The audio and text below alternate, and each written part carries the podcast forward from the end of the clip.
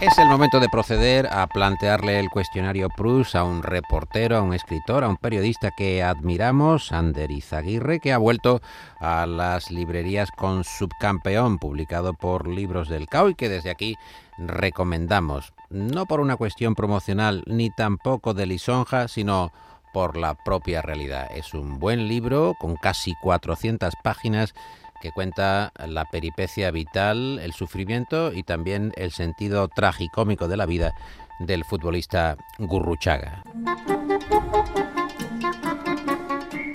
Señor Izaguirre, ¿cuál es su gran miedo? El sufrimiento de mi gente querida y luego que a mí me dé un pataflus que me impida moverme con autonomía. ¿Cuál es su idea de la felicidad perfecta? Yo creo que un momento de descubrimiento durante un viaje, así cuando voy buscando una historia o estoy escuchando a alguien por otro país, con gente querida cerca y sintiendo esa plenitud física y mental. Lo que pasa que apreciando siempre que es algo pasajero, porque ya sabemos que la felicidad nunca es perfecta, que siempre está acosada por el desastre, por los problemas, entonces, bueno, siendo consciente de que perfecta no va a ser. Pero para usted, eh, hallar, por ejemplo, el comienzo de una historia o una anécdota deslumbrante, usted que ha estudiado el Giro o el Tour, es algo que le, le motiva, el momento eureka, podríamos decir, ¿no? Claro, a ver, yo soy periodista viajero y me gusta pues conocer gente de otros países que me cuenten sus vidas y cuando estoy en un buen sitio con una gente que me cuenta, que me revela una historia magnífica, yo ya le voy viendo forma y yo ahí me siento, me siento muy feliz viajando y encontrando historias, la verdad. ¿Fue usted feliz cuando descubrió, creo que en Islandia, el Museo del Falo, el Museo del Pene? Por ejemplo, o sea, encontrar a un hombre que tiene 200 penes, ¿cómo no va a ser un momento de gran felicidad? Pues los tenía todos expuestos, de, Eh. de especies no humanas hasta ese momento, ¿eh?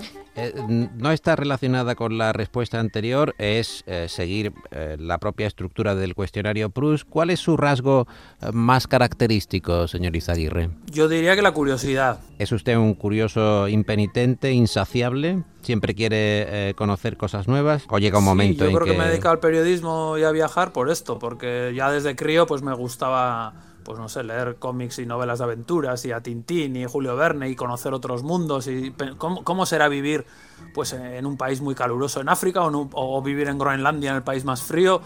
Bueno, eso, eso es lo que me ha llevado un poco a hacer mi trabajo, que es una gran suerte. Hmm. Eh, Creo que hay eh, 198 países. ¿Cuántos conoce? Pues no los he contado, pero debe de andar por los 60, 50, 60, no lo Mm, sé. pero bueno, no, no es una cuestión, no de es una cuestión de- sumar kilómetros, ¿no? Pues, hombre, aunque me gusta, ¿no? Me gusta variar y sí, soy un apasionado de. Sí, no, de es viajes. pisar el aeropuerto y, y salir corriendo para Claro. sumar, ¿no? Eso no tiene nada que Claro. ver, desde luego que no. ¿Cuál es el rasgo que más le desagrada de sí mismo? Yo diría que la impaciencia o la inquietud o estar demasiado acelerado, a veces querer hacer demasiadas cosas a la vez y eso me espolea y me anima a hacer cosas, pero a veces jo, he hecho en falta un poco de, de sosiego. Aunque no estoy muy convencido, porque luego busco sosiego y al segundo día estoy aburrido y, y me pica, iba a decir me pica el culo, no sé si se puede decir en el cuestionario Proust. Sí, lo puede decir en el cuestionario Prus, en Pues la me radio de Andalucía sí, y en sí. cualquier momento lo puede decir porque además eso es un, un desahogo. eh, aquello que se decía, el clásico de Señor, dame paciencia, pero dámela ya. O sea, es, eh, Eso quiero, es, pero eso la paciencia, pero inmediatamente, ¿no? La paciencia Es- sobre esa la frase mano. me gusta, esa me, me re- me veo reflejado, sí. ¿Cuál es su mayor extravagancia? No sé, porque yo no sé si cada uno consideramos extravagancia las cosas que nos Sí, gustan, claro. pero a mí Mm. me gusta mucho cuando viajo, sobre todo en bicicleta, pero en cualquier caso, buscar sitios para dormir al aire libre. Me gusta mucho buscar pues, una ermita fuera de un pueblo, dormir debajo de un árbol. Disfruto mucho, es decir, improvisando, un sitio para dormir. Y siendo un curioso de natural, ¿cuál es su estado de ánimo actual? Tengo la expectación previa a un viaje. Tengo, estoy con nervios, con ilusión, con esa impaciencia de buscar historias, porque me voy pronto a Colombia para un mes y medio y estoy, pues estoy en la época previa de, de recolección de contactos, de historias, de personajes. Hmm, ¿Cuál considera que es la virtud más sobrevalorada? Un amigo me dijo los abdominales. Pues yo iba a decir madrugar, que igual va por ahí, y también la prudencia, ¿no? Bueno, está bien ser prudente, pero a veces linda con el ser demasiado miedoso y no atreverse a hacer cosas.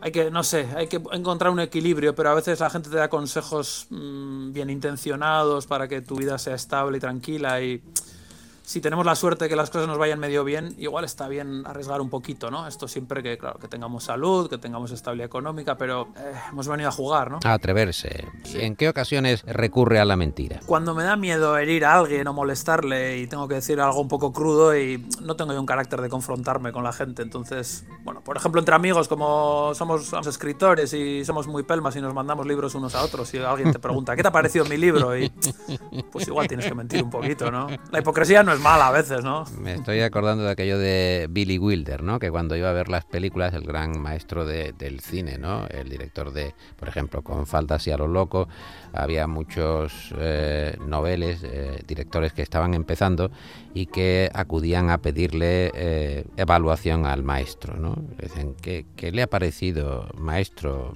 señor Wilder, qué le ha parecido mi película?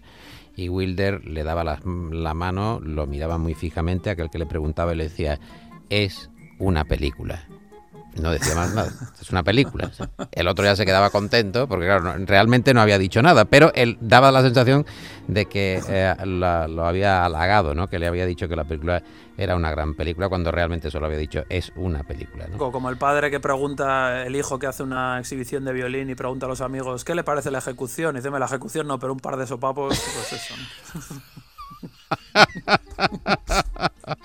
¿Qué es lo que eh, más valora de sus amigos, Ander? El entendimiento profundo sin necesidad de analizarlo, ni de explicarlo, ni de hablar mucho, ¿no? Tengo algún amigo con el que nunca hablamos de amistad y es mi amigo más, más íntimo, más cercano desde, desde chavales. Y no, no hablamos de amistad. O sea, es, no sé quién decía que que los pájaros, eh, que los gatos cazan pájaros sin saber de ornitología, ¿no? Pues eso.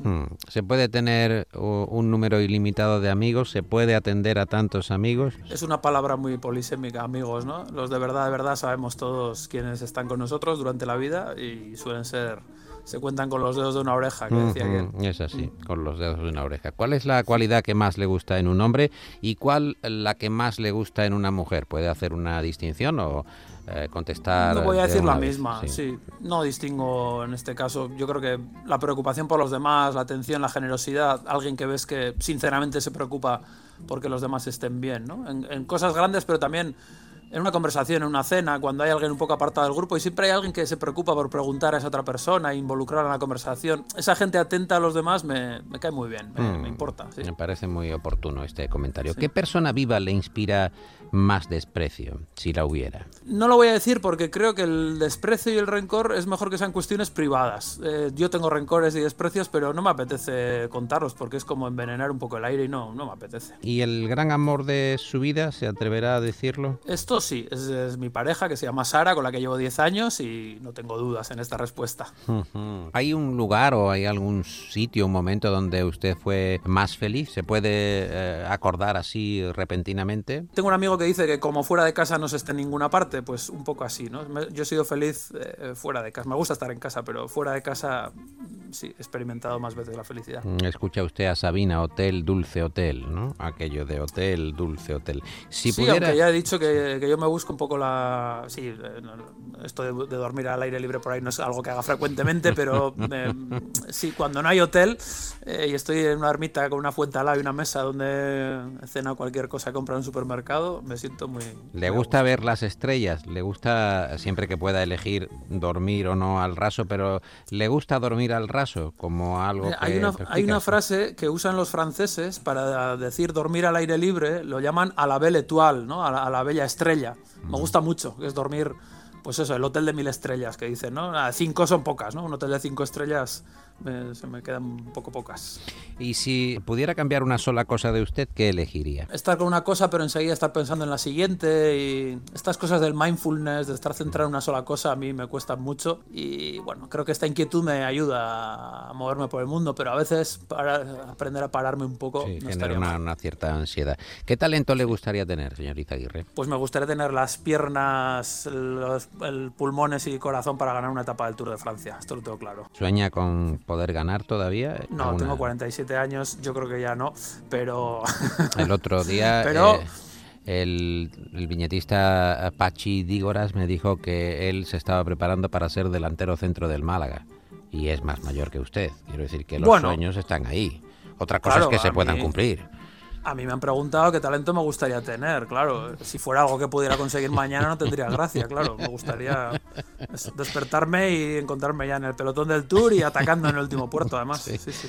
Bueno, a, los pies de Bernard Hinault, poco más o menos. ¿Cuál considera que es su gran logro? Pues yo diría que dedicar mucho tiempo a, a, lo que son mis pasiones, ¿no? Que son viajar, escribir y que, bueno, he ido haciendo que fueran mi profesión y pasármelo bien. O sea, mi gran logro creo que es pasármelo bastante bien en la vida. ¿Qué importancia le da al dinero, teniendo en cuenta que su pasión es el motor también de, de, su modo de vida? Todo el mundo dirá que no demasiada y tal, y bueno, es verdad que yo elegí un modo de vida de periodista autónomo en el que tenía gran libertad para viajar y elegir mis temas, mis reportajes, mis libros, a cambio de una incertidumbre económica, ¿no? Entonces, bueno, pues he tenido una vida creo que bastante sencilla en lo material y, entonces, bueno, yo me dado cuenta que aspirar a, ganar mucho dinero iba a ser una, una atadura grande, ¿no? Y a veces la gente te dice, jo, es que para viajar tanto hay que tener mucho dinero. Yo decía, yo decía, no, al revés, cuando estás muy preocupado en hacer mucho dinero no viajas, ¿no? Te, quedas, te quedas trabajando en casa, o sea que sí, está bien preferiría moverme un poco más libre. ¿Tiene, usted que es un hombre de lectura, ¿tiene algún héroe de ficción, un héroe literario preferido? ¿Tiene varios quizá? Pues tengo uno que es Tintín, porque pues de crío a mí me apasionaba este periodista que recorría el mundo, que es lo que yo quería hacer. Además, fíjate que Tintín eh, era periodista, pero nunca jamás escribió una sola página. O sea, que era un chollo de, era un chollo de oficio, viajar por el mundo de periodista, pero creo que hay solo una viñeta en la que sale escribiendo una crónica. Yo quería ser periodista, viajar por el mundo, ya lo de trabajar ya, bueno, otra cosa. no estaba sometido al horario de cierre, que eso es una cosa implacable en el periodismo de aquella época. ¿Cree que, por cierto, cree que ha envejecido bien Tintín? ¿Cree que eh, el icono de Tintín se mantiene lozano con el paso del tiempo? Bueno, hay, hay muchas aventuras que evidentemente ahora nos parecen, bueno, uno lee Tintín en el Congo y es una cosa como muy racista, ¿no? Y muy colonial y es evidente que es así, ¿no? Pero bueno, creo que tenemos que saber salvar, eh, entender las distancias y los contextos y cosas que no aprobaríamos ahora, pero eh, apreciar también las puertas que nos abrieron, ¿no? Eh, Tintín es un gran acicate para conocer el mundo y, y a mí me, vamos, yo le tengo cariño y no, no, reniego de él, por supuesto, aunque haya cosas, pues como nos pasará a todos, que, que, serán mejorables, ¿no? ¿Y su pasatiempo favorito cuál es? Pues ver ciclismo, es lo que, así, la el, el, placer más puro de no estar pensando en nada, ninguna preocupación y disfrutar de ver algo, para mí es ver ciclismo en directo o en televisión. ¿Y lo que más detesta? Yo diría que la pesadez, los sermones, la gente que, que es muy pesada, que te cuenta su rollo todo el rato, que es exactamente lo que estoy haciendo yo ahora. En la vida se puede ser de todo menos coñazo, que dice la máxima. de todo menos coñazo. Y por, y por, último, Ander Izaguirre, eh, siendo un placer que conteste al cuestionario Plus y recomendando eh, su último libro, que es Subcampeón, que está editado por Libros del Cao, igual que eh, parte de su obra, como Plomo en los bolsillos, por ejemplo, sobre el Tour de Francia. recomendamos igualmente que echen un vistazo a sus libros porque son deliciosos, son divertidos, son ilustrativos ¿Tiene algún, ¿Tiene algún lema? ¿Se maneja en la vida con algún lema? Uno que me sale así un poco espontáneo, no muy pomposo, es vasco sí, pero gilipollas no. Hay ciertos mitos un poco pesados, tenemos que andar por ahí haciendo gala de... Por ejemplo, cuando hace frío en Madrid y usted se pone una Rebeca, eh, le dicen, pero tú no eras... Eh, claro, y, claro, entonces es cuando aplica esta máxima, entiendo, ¿no? Claro, claro, parece que tenemos que cumplir aquí unos mitos que no, a mí no casan con mi carácter ni con mi... Salir en gallumbos, no, Por la Gran Vía. Sí, sí, no, no, por eso es una frase que le oí a un amigo y la aplico mucho, ¿no? Cuando, no sé, no, pero no te, vas a comer esos 7 kilos de carne y dices, bueno, pues eso, ¿no? Vasco sí, pero gilipollas, ¿no? Creo que me sirve un poco de escudo para andar por la vida, sí. El flexo de Paco Reyero.